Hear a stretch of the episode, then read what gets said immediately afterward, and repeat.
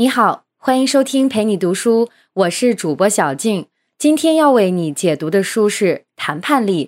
下面我们会用大概十五分钟的时间，简单的介绍一下这本书。这本书的作者有三位，一位是罗杰·费希尔，另外两位是威廉·尤里和布鲁斯·巴顿。他们三位都是哈佛谈判项目的重要成员，而罗杰·费希尔还是哈佛大学的教授。他们为什么要写这本书呢？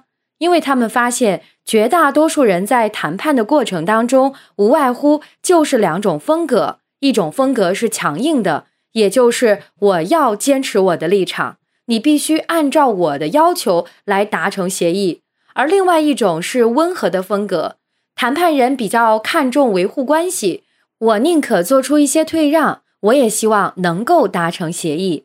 作者认为，无论是强硬的还是温和的谈判。这两种策略都不好，为什么呢？因为他们都太极端，而且有很多副作用。比如，强硬的谈判即使成功了，往往也会损害彼此的关系；而温和的谈判即使达成了协议，没有伤害到关系，可是也会损失自己应有的利益。作者认为，其实我们并不一定只能在强硬和温和这两种方式当中选择，我们还有更好的方法。既不强硬也不温和，而是寻求一种温柔的力量。那是什么方法呢？这就是作者在哈佛谈判项目当中研究得出的成果，叫原则式谈判。所谓原则式谈判，就是在道理、原则上面要强硬，但在对待别人、与人相处上要温和。这样刚柔并济的谈判效果最好。那为什么原则式谈判为什么是最好的谈判策略？怎么样能做到原则式谈判呢？这就是我们接下来要讨论的内容。《谈判力》这本书，我将从三个方面来和你分享它的内容。第一，提升谈判成功率的基础心态是什么？第二，如何运用原则式谈判方法让双方达成共识呢？第三，如果彼此谈判要求差别太大。该听谁的呢？提升谈判成功率的基础心态就是要区分人和事儿。为什么要区分人和事儿呢？我们通常对谈判的理解是要争取把事情谈成，让自己获得最大的利益，所以我们就会把争取最大的利益这件事儿当做谈判目标，而且认为谈判只是和事情有关。但事实上，作者说，谈判其实不仅仅和事情有关，它更多的是和人有关。因为我们往往忽略了，在一个谈判过程中，如果你和谈判者的关系搞僵了，其实你很难谈成一个让自己满意的结果。而退一步讲，就算你拿到了满意的结果，但是从长期来看，伤害了人际关系，对你的事业发展、未来的合作机会，未必是一个好消息。我们过去对谈判的认识都局限在要寻求一个好的事情结果，可是事实上，每个谈判者都有两方面的利益：一方面是对事情的实质利益，比如你要更高的工资，商品要卖更高的价格、更多的数量等等，这些是你的实质利益。但每个谈判者其实还应该注重另一个利益，那就是关系利益，也就是人际关系。比如，是不是大家谈判完之后还能彼此更加信任，还能有良好的互动关系？这是谈判者应该要考虑的两方面利益。可是，我们大多数情况下却是这样的：遇到一个艰难谈判的时候，谈着谈着就谈崩了，最后彼此都不欢而散，或者说为了维护感情，算了算了，我这次吃亏了，可是心里很不舒服。那下次再遇到事情的时候，就想着应当把上次吃的亏给找回来。产生这些现象的原因，其实，在作者看来，就是没有把人和事儿分开。区分人和事儿这件事情听起来很简单，但其实并不容易做到。把人和事儿区分是很重要的，它是判断谈判是否成功的标准。事儿做成了，关系还增进了，这才是成功的谈判。那我们怎么才能做到这一点呢？作者在书中提供了一个很有效的技巧，来帮助我们在谈判中避免人和事儿混为一谈。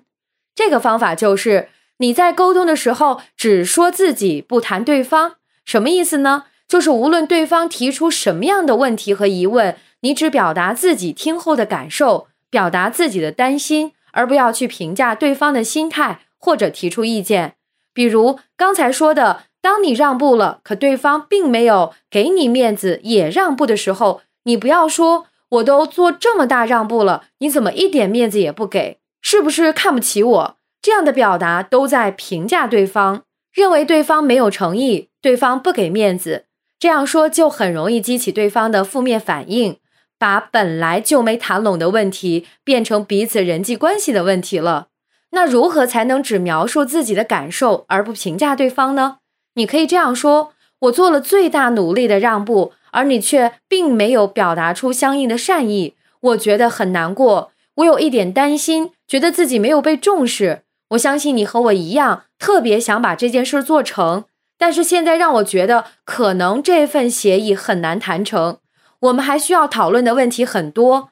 你看，整个过程没有对对方做任何评价，都是在描述对方的行为对自己造成的影响和感受。这就是把事情和人分开了处理，这样就不会令谈判陷入到一个谈着谈着就谈崩了的僵局，既维护了经济利益，又维护了彼此的关系利益。经常听人说别谈钱伤感情，要么就是别谈感情伤钱。这种二选一的思维方式，其实就是把钱和感情看作了是对立的因素。而如果能把钱和感情区分处理，就能做到谈钱还有感情。当然了，刚才教的这个方法和技巧，是为了避免把人和事儿混杂到一起，影响谈判。可是，如果双方谈判的期望要求差别很大，谈不拢，关系搞得再和谐也没用，那怎么办呢？这就是接下来要讨论的话题：如何用原则式谈判的方法让彼此达成共识。其实答案有两个要点，一个是要分析立场背后的利益，另一个是要充分准备创造新的解决方案。当我们在谈判中遇到冲突的时候，多思考对方立场背后真正的需求是什么，往往很可能找到全新的解决方案。而这正是作者认为原则式谈判更容易帮助彼此达成共识的另一个关键方法，那就是通过充分准备寻找到创造性新解决方案。那如何才能找到一个新的创造性解决方案呢？作者说，谈判的过程中应该有一个意识。那就是我们不需要在已有的解决方案上谈判，而是可以考虑找大家的共同利益，先把蛋糕先做大，再讨论解决方案，这样就更容易多了。只不过很多人从来没有意识到，在谈判之前，先构思让双方都能更满意的更大的蛋糕的方案，是谈判的一个必备流程。我们总以为谈判的第一步就是上来彼此谈条件。可是作者说，花足够的时间去思考第三条路，可能把双方的利益都放大的新的解决方案，反而是达成谈判成功的一个重要环节。很多看似死结的问题，往往因此就能迎刃而解了。书中举了一个例子：一个城市有一家炼油厂，它每年都缴纳一百万美元的地方税费。可是新上任的市长要求他们从明年起每年缴纳两百万美元的税费，而炼油厂的经理觉得这不合理，应当还按照过去的标准，还是交一百万美元。这个时候双方就很尴尬了。炼油厂的经理如果和市长搞不好关系，肯定不是一件好事情。但是如果满足了市长随便提的要求，那自己以后岂不是任人宰割？这样的场景在我们商业社会中其实非常常见，怎么办呢？如果在创造共同利益、做大蛋糕的思路，第一步就是问为什么，挖掘对方谈判要求背后的利益诉求。为什么市长要增加税收？你会发现，增加税收无非是多要一些市政的钱，这些钱也会用到城市建设当中。市长是需要更多的钱来发展城市和经济。也就是需要更多的企业来承担更多的税收，那炼油厂经理为什么不愿意多交钱呢？他有他的打算和顾虑。一方面，自己想要升级很多设备，但是他担心升级设备以后，市里面对他的企业价值评估增加了，交的税更多了，那这样他就更不利。另一方面，他还担心他现在已经谈拢一家塑料盆制造厂，就建设在他的工厂旁边，让这家厂子能直接买自己的产品做原材料。要是对方听说这个城市把税收增加了这么多，人家肯定就不来了，那就会搅黄了这场买卖。所以他不愿意去接受增加税收的要求。明白了这两点，其实就能够找大家的共同利益。其实市长需要的是城市经济发展的更大，有更多的企业缴纳更多的税收，这其实是对城市发展有利的。而要想城市经济发展的更快更大，就需要有新企业能过来投资建设。所以炼油厂经理就提了一个新建议给市长。那就是对于扩大面积、扩大生产规模的企业，给予税收优惠政策，让企业去共同招商引进新企业。前几年时间对新企业提供税收优惠政策，这样的话，已有企业能够有积极性去扩大生产，提高经营规模，进而多缴税；而新企业也愿意进入这个城市，带来更多税收。这样，市长、新企业。旧企业都是从中受益的，大家找到了一个三赢的解决方案。你看，这就是作者说的：当我们彼此的立场差别很大，看似不可调和的时候，那么首先就要去挖掘彼此立场背后的利益，然后去寻找共同利益，把蛋糕做大再分割。这个其实就是我们在谈判当中很核心的一个方法和策略。可是这个过程中还涉及到一个问题，就是你提出来的认为对双方都有利的要求，对方不认可怎么办？或者更进一步，纵然我们有很多共同的利益，可是谈判双方很多时候还是有冲突的利益，那怎么达成共识呢？是谁更强硬就听谁的吗？作者给出了一个建议，既不是谁更强硬听谁的。也不是你软弱你就退让以维护关系，而是在谈判的时候尽量的寻求客观标准。什么是客观标准呢？比如以前的先例惯例是什么？比如行业规范是什么？比如法规要求是什么？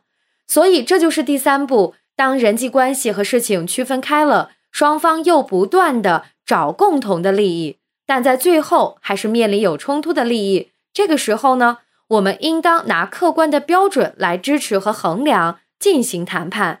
以上就是《谈判力》这本书的主要内容。我们回顾一下这本书的核心观点。作者认为，一个好的谈判应当是事情谈成了，彼此的关系还能增进。而要做到这一点，就不能用传统的强硬或温和的谈判方式，而是用原则式谈判。原则式谈判的方式有三方面注意：第一，在谈判的过程当中，要把人和事情分开，不要把对问题的讨论和彼此之间的关系，甚至对方为人处事的品性进行挂钩，要区别处理。只有在好的人际关系下，才更可能达成好的谈判结果。第二，在谈判的过程当中，要把彼此立场的争端转变为寻求彼此的共同利益，做大蛋糕，从而找到第三条路。也就是新的解决方案，这才是我们在谈判当中能达成双方都满意的重要前提。最后，如果我们在谈判的过程中始终还要面对一些彼此有冲突的利益，怎么办呢？